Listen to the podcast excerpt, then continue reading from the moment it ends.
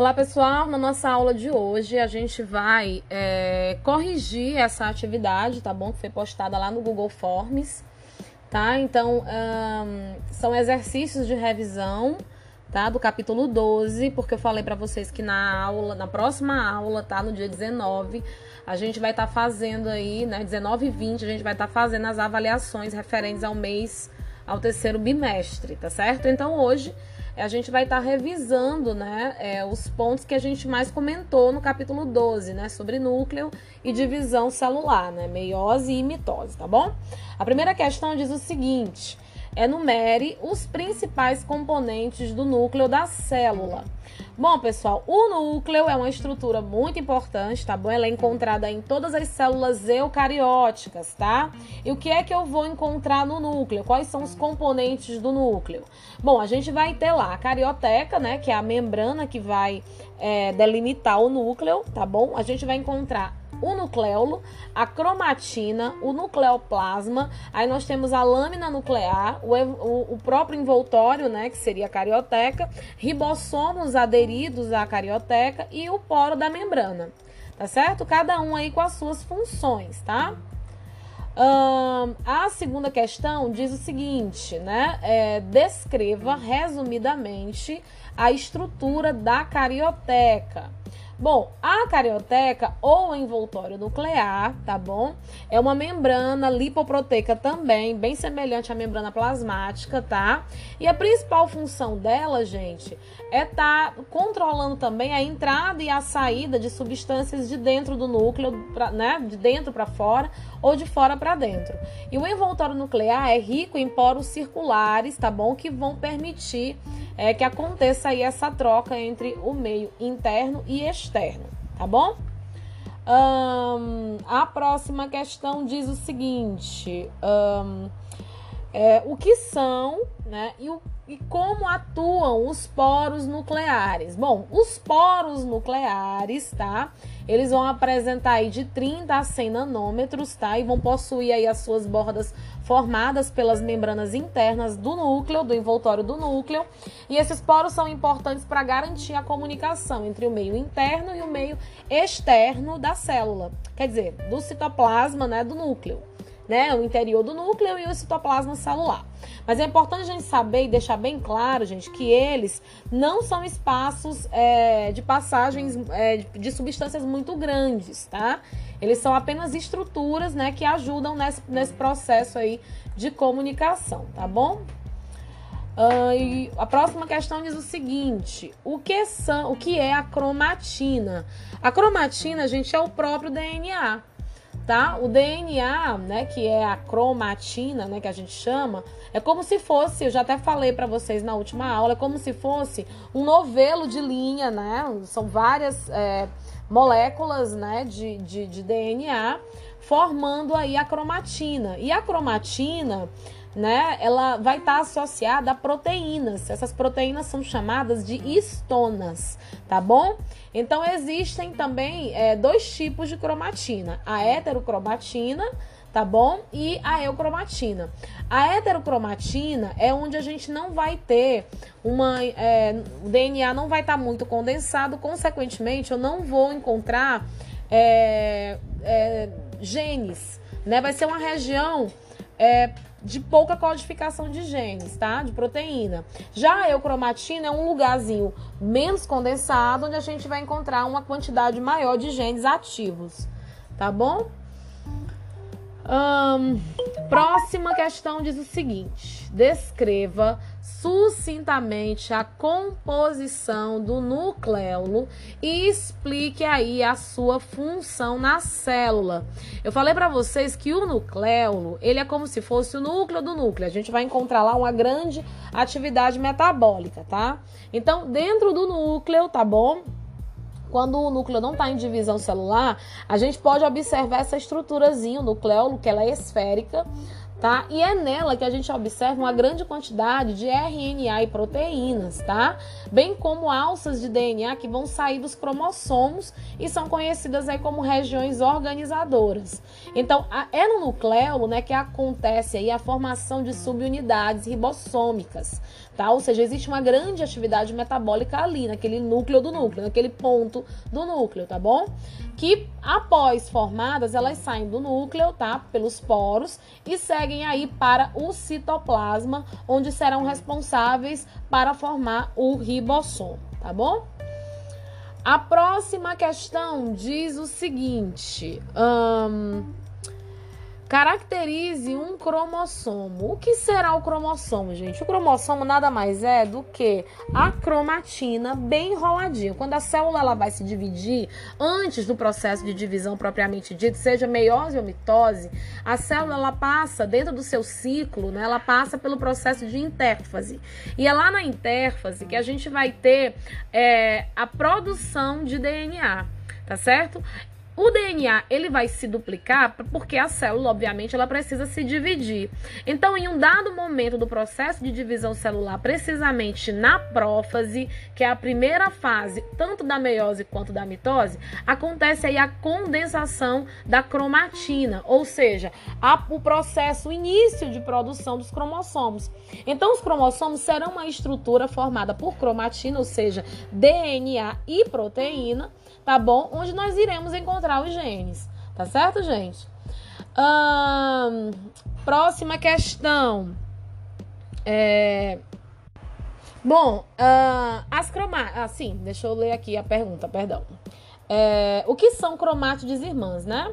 Bom, as cromátides irmãs, né? Se você for analisar a estrutura de um cromossomo, você vai perceber, né, que além da constituição aí por cromatina, por DNA e proteína, os cromossomos, né, eles são constituídos aí por dois filamentos unidos aí pelo centrômero, que é bem no meinho, tá? Então, cada um desses filamentos é denominado de cromátide, tá certo? Eu vou, é, durante a aula, né, eu, eu vou estar tá postando algumas imagens para vocês tá? Então, essas cromátides, essas duas cromátidezinhas, esses filamentos unidos pelo centrômero, elas, elas serão encontradas, tá? Em um cromossomo duplicado, tá? E a duplicação, ela ocorre durante a intérfase lá na divisão celular. Então, a gente pode chamar de cromátides irmãs esses filamentos unidos aí pelo centrômero, tá bom, gente? Uh, a próxima questão. Hum, como pode ser definido um gene? Gene, o gene ele é dentro do DNA, né, das 46 moléculas de DNA na célula humana, por exemplo, nós teremos aí sequências, né, no DNA que vão codificar uma proteína. Então, o gene, a gente vai estudar com mais detalhes lá no terceiro ano, mas o gene é um pedacinho do DNA que vai tratar de codificar uma proteína, tá bom, gente? Ou seja, é aquela parte do DNA que vai gerar uma característica no ser humano, tá bom? Ou em qualquer outro indivíduo, tá? Ser humano é porque o ser humano é o nosso foco de ensino, tá bom, gente? próxima questão. Qual é o papel da divisão celular nos organismos unicelulares e nos multicelulares? E aí, meu povo, vamos lembrar? Bom, então a divisão celular, ela, ela na verdade é a capacidade nos indivíduos, né, unicelulares, né, que são indivíduos constituídos apenas por uma única célula, se trata da capacidade daquela célula, gente, em se dividir para dar origem a outras células. Tá certo? Então, a principal importância da divisão celular em seres unicelulares, na verdade, é essa: a sua reprodução. Já nas, na, né, nos seres multicelulares, né, a divisão celular ela possui aí algumas finalidades, tá bom? E as finalidades é, são a regeneração de tecidos, por exemplo, o crescimento né, de um organismo, é, dar origem aí aos, aos gametas, tanto masculino quanto femininos, através do processo aí de divisão celular meiose, tá certo? Então, a divisão celular, ela não é só um processo que ocorre do nada e por acaso. É um processo extremamente importante, tá bom? E ele é estimulado e também interrompido e controlado por fatores de, do, né, fatores genéticos, né? E pela sinalização química de algumas substâncias, tá bom? A próxima questão diz o seguinte: dê exemplos de locais em nosso corpo que ocorrem as divisões celulares. Gente, em todos os tecidos. Os únicos tecidos que não vão sofrer divisão celular depois da sua maturação são os tecidos nervosos, tá bom? Já conversei sobre isso, e os tecidos musculares. Mas todas as células do nosso corpo sofrem divisão celular. E sofre divisão celular por quê? Porque o organismo precisa crescer, porque o organismo precisa fazer a reestruturação dos tecidos, o cabelo cresce, a unha cresce, não é verdade? e, to, e todo tempo, né, é, as células elas passam por esse processo de divisão celular. Então, praticamente todos os tecidos do nosso corpo, menos né, nas células musculares e nas células nervosas, né, que atingem aí um grau, um patamar de maturação que não irão mais se dividir, tá bom? aí você me pergunta aqui a próxima pergunta, né, que é é, o que seria né, o ciclo celular? Bom, gente, o ciclo celular, na verdade, representa o ciclo vital de uma célula. E ele é dividido aí em duas fases, a intérfase e a divisão celular. A intérfase é o período que a célula é, nunca, pelo amor de Deus, não digam que a intérfase é o período que a célula está em repouso, porque não é verdade, tá? A, a intérfase é a fase que vai pro, pro, preceder, na verdade, uma divisão celular, seja ela mitose ou meiose, tá bom? E é nessa fase da intérfase que ocorre a duplicação do DNA e a formação de cromossomos duplos. E a intérfase possui também três subfases, que é a fase G1, que é a pré-síntese, que a gente vai encontrar aí cromossomos simples, a fase S, tá bom? Que é a fase de síntese de DNA, e a fase G2, que é a fase pós-síntese, tá? Que são aí cromossomos, a gente já encontra cromossomos duplos, tá bom, meu povo? Próxima questão. Que critérios os citologistas usam para dividir a intérfase em fases? Bom, gente, esse critério eu já acabei de falar. O critério é baseado né, da, na síntese de DNA. Então, existe aí três subfases. A fase GAP 1, né, que é a fase G1, que vai ser a pré-síntese. A gente vai estar tá encontrando aí cromossomos simples. É nesse estágio que a gente vai ver né, é, é, a, a, síntese de muitas proteínas, de muitas enzimas, né, do próprio RNA. E também a gente verifica uma formação né, de organitos celulares. E, consequentemente, nessa, nessa fase, a, a célula ela vai crescer Já a fase S é a fase né, que ocorre a autoduplicação das moléculas de DNA. Tá certo? Ou seja, é nessa fase que o DNA começa é, a se dividir, a se, de, dividir não, perdão, a se multiplicar, tá certo? E depois disso a gente tem a fase né, de pós-síntese, que é a fase GAP2 ou G2, que é, é o período, né, onde a gente vai ter aí é, já a síntese de DNA concluída e síntese de moléculas necessárias à divisão celular, como por exemplo os centríolos, tá bom? Uh, a próxima questão diz o seguinte: deixa eu, deixa eu ver aqui.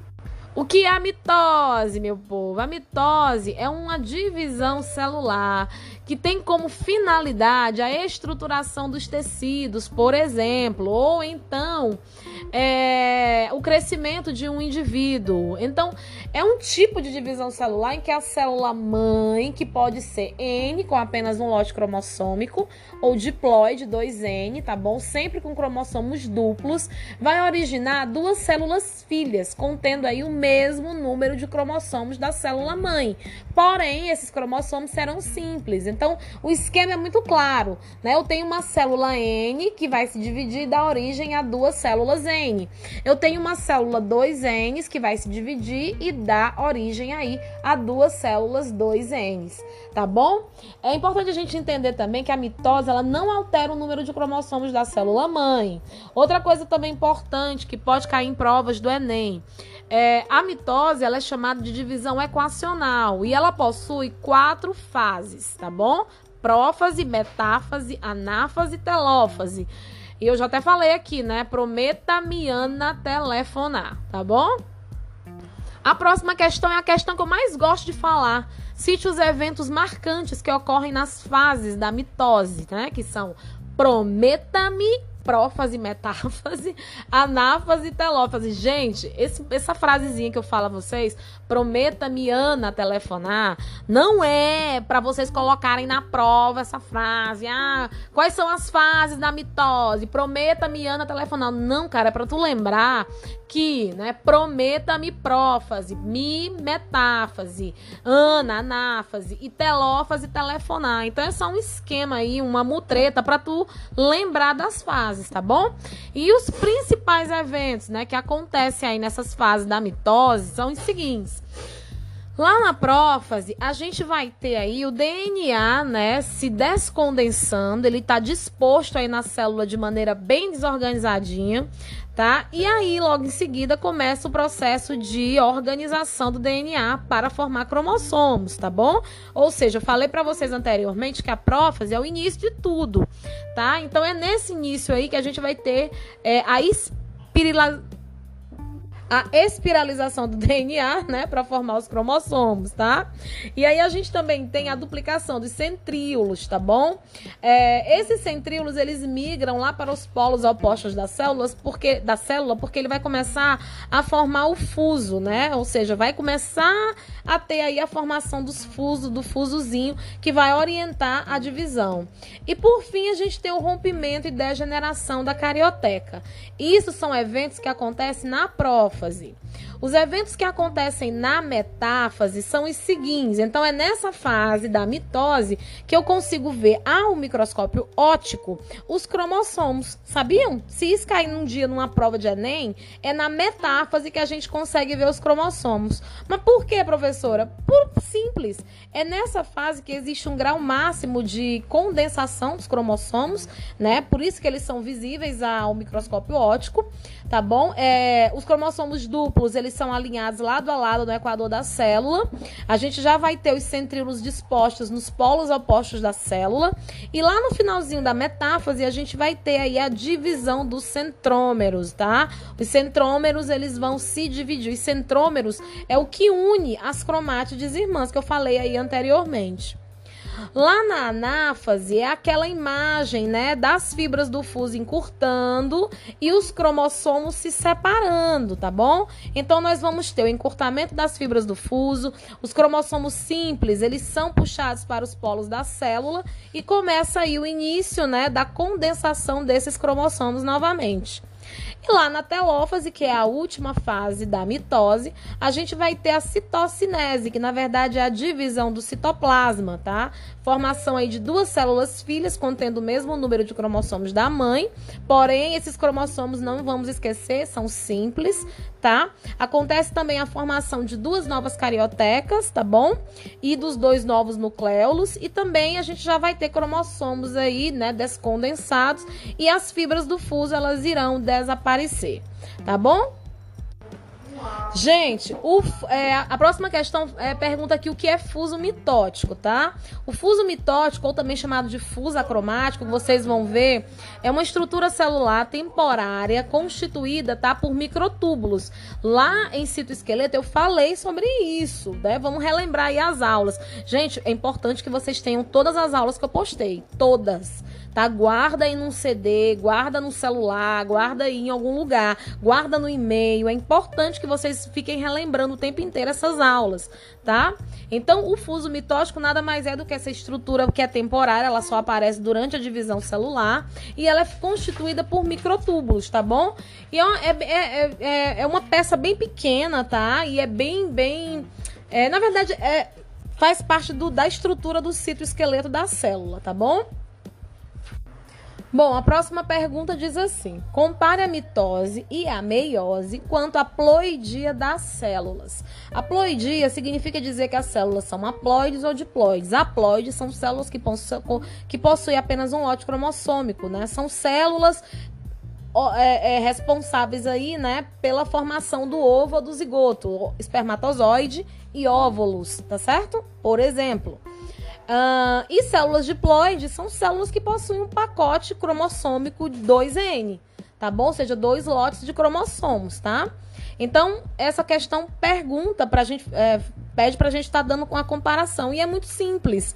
Uh, na mitose, a célula que gera as, as células filhas, elas podem ser 2N, que vão gerar duas células filhas com o mesmo número de cromossomos da célula mãe, tá? Ou células N, que também vão gerar duas células filhas, só que N. Então, na mitose, a divisão pode acontecer em células 2N como em células N. Já na meiose, não existe esse negócio de N, tá? A célula mãe não é N, a célula mãe é 2N e ela vai gerar aí duas células filhas com metade do número de cromossomos da célula mãe. Esse, essas duas células vão se dividir novamente, passando por uma segunda divisão, que vai gerar quatro células filhas com metade do número de cromossomos da célula mãe, 2N. Então vamos resumir aqui. Na mitose, a divisão acontece em células 2N e células N. Na meiose, a divisão só acontece com células 2N, correto? A próxima questão é muito simples. O que significa dizer que a meiose é uma divisão reducional, ou seja, em que há redução do número de cromossomos das células filhas? É exatamente isso que eu acabei de dizer, gente. Então, a divisão celular meiose, ela vai gerar aí quatro células filhas, obviamente que a célula mãe N2N a célula mãe 2N vai passar por duas divisões, tá? Uma reducional e a outra equacional, gerando quatro células filhas com metade do número de cromossomos da mãe, tá? Porém, os cromossomos também serão simples. Então, é isso que é, a, quer dizer divisão reducional. Ou seja, uma célula 2N com dois lotes cromossômicos vai gerar quatro células N, com metade do número de cromossomos das células né, da célula mãe. Um, a próxima questão diz o seguinte: descreva sucintamente os eventos que acontecem na meiose. Gente, a meiose, eu fui bem sincera com vocês. A meiose, ela é o tipo de divisão celular um pouco mais complexa que a mitose. E é um tipo de divisão celular, né, que a célula mãe sempre será 2N, tá? Bom, e o que, que acontece aqui? Acontece duas, duas divisões celulares. A meiose 1, que é dividida em prófase 1, metáfase 1, anáfase 1 e telófase 1. E a meiose 2, que é dividida em prófase 2, metáfase 2, anáfase 2, telófase 2. No material que eu postei tem explicando isso perfeitamente. Então essa questão só tá te pedindo para tu falar, para tu enumerar aí os eventos que acontecem na prófase 1, na metáfase 1, na anáfase 1 e na telófase 1 que é o que a gente vai falar agora. Então, a prófase 1 é a fase mais longa da meiose e ela é, sub, ela é subdividida em cinco fases, subfases, na verdade, né? Que é o leptóteno, o zigóteno, o paquíteno, o diplóteno e a diacinese. O leptóteno é quando acontece a condensação, tá? É a maior compactação dos cromonemas, ou seja, dos cromossomos, tá? É, o zigóteno é a aproximação dos cromossomos homólogos, sendo esse denominado de sinapse. Então, essa aproximação é a sinapse. Lá no paquíteno, a gente vai ver, ter o máximo grau de condensação desses cromossomos e vai acontecer troca de pedaços, que é o famoso crossing over, tá? E o diplóteno acontece aí é, o, o, o é, a união, né? O aparecimento dos quiasmas, tá bom? É, os quiasmas nada, nada serão do que os cromossomos, digamos assim, já trocados, os seus pedaços, tá bom? Vou colocar foto também para vocês verem. E a diacinese, com a separação definitiva desses homólogos, encerra-se a prófase 1. Então, gente, essa fase, a prófase, ela é a mais longa porque ela é dividida aí nessas cinco subfases, tá bom? Depois nós temos a metáfase do 1, um, perdão, a metáfase 1 tá? O que que acontece na metáfase 1? Os cromossomos homólogos, eles estão pareados lá no, né, na, na, na zona equatorial da célula. Um será oposto ao outro e, e estarão presos às fibras do fuso da placa equatorial da célula, tá bom? Bem emparelhadozinhos. Na anáfase 2, muito parecida com a anáfase da mitose, a gente vai ter aí o encurtamento das fibras, das fibras do fuso. É, os cromossomos homólogos, eles já estão separados, indo cada um para o seu lado, tá? E não acontece, nesse caso aqui, a divisão de centrômero, tá bom, gente? Logo depois, nós temos a última fase, que é a telófase 1. A célula mãe 2N originou aí duas células filhas N, tá bom? Porém, os cromossomos ainda estão duplicados, tá? E acontece aí o que nós chamamos, né, de condensação, né? E logo em seguida a descondensação desses cromossomos, tá bom? E aí a gente vai para a próxima fase da meiose, que é a meiose 2. Bom, e agora a próxima questão é, é falando, né, para você descrever sucintamente, bem rapidamente, os eventos que acontecem na meiose 2, na prófase 2, quer dizer, na meiose 2, né, nas fases. Prófase 2, metáfase 2, anáfase 2 e a telófase 2. Vamos lá, gente? Então, na prófase 2, o que é que vai acontecer? Que já é a segunda fase aí, né? Que é a divisão equacional ou meiose 2. Então, na prófase 2, acontece a duplicação dos centríolos, a espiralização dos cromossomos e o desaparecimento da carioteca. Não tem aquela subdivisão de leptóteno, zigótono, paquíteno, diplóteno, diacinese. Não tem, tá? Só, isso só acontece lá na prófase 1, tá bom? Bom, a próxima fase é a metáfase 2, que vocês já sabem como é que é a imagem, tá? Os cromossomos duplos, eles estão ali emparelhados, tá? Associando-se aí às fibras do fuso, estão bem alinhadinhos no equador da célula. Uh, na anáfase 2, nós vamos já vai ter, já, já teremos aí o encurtamento das fibras do fuso, tá? Divisãozinha do centrômero, cada cromossomo duplo origina suas cromátides irmãs, que são cromossomos simples, e esses cromossomos simples são puxados para os polos da célula. E, na, e finalmente, na telófase 2, nós temos aí, né, é, quatro células, né, do, é, de 2N passaram para N, é, ocorre a divisão do citoplasma, que é, é, o que a gente chama de citocinese, originando quatro células filhas. As células filhas elas são haploides e possuem cromossomos simples. A carioteca e o nucleolo reaparecem e os cromossomos eles se descondensam. Ok, gente? Só para a gente fechar, vou logo dizer aqui. A finalidade da meiose, como eu já disse na aula, tem como prioridade a formação dos gametas em animais e a, e a formação dos esporos nos vegetais, tá? E a última questão, para a gente fechar os 30 minutos de revisão de aula, tá? Através de podcast. A gente tem aí, olha, a sequência das subfases da prófase 1. Quais são, meu povo? Leptóteno, zigóteno, paquíteno, então tu tem que ver qual é a ordem que tudo isso aparece. Bora lembrar aí, o que é que vocês acham? Então, a, a, a, primeira fase aí, né, da, da divisão é o leptóteno. O leptóteno, onde acontece a, a, compactação maior. Depois disso, a gente tem quem? O zigóteno. Depois disso, o paquíteno. Depois, o diplóteno. E depois, a diacinese, tá? Então, qual é a, a resposta aqui? Deixa eu ver. Um... Bom, pelo que eu tô vendo aqui, a letra D. Leptóteno, zigóteno, paquíteno, diplóteno e diacinese. Tá bom, gente? Bom, e com isso a gente vai fechando a nossa revisão. Eu quero, por favor, que vocês façam essa atividade, tá bom? Corrijam direitinho e enviem para mim, porque ela vai valer dois pontos na nota final. Tá bom, gente?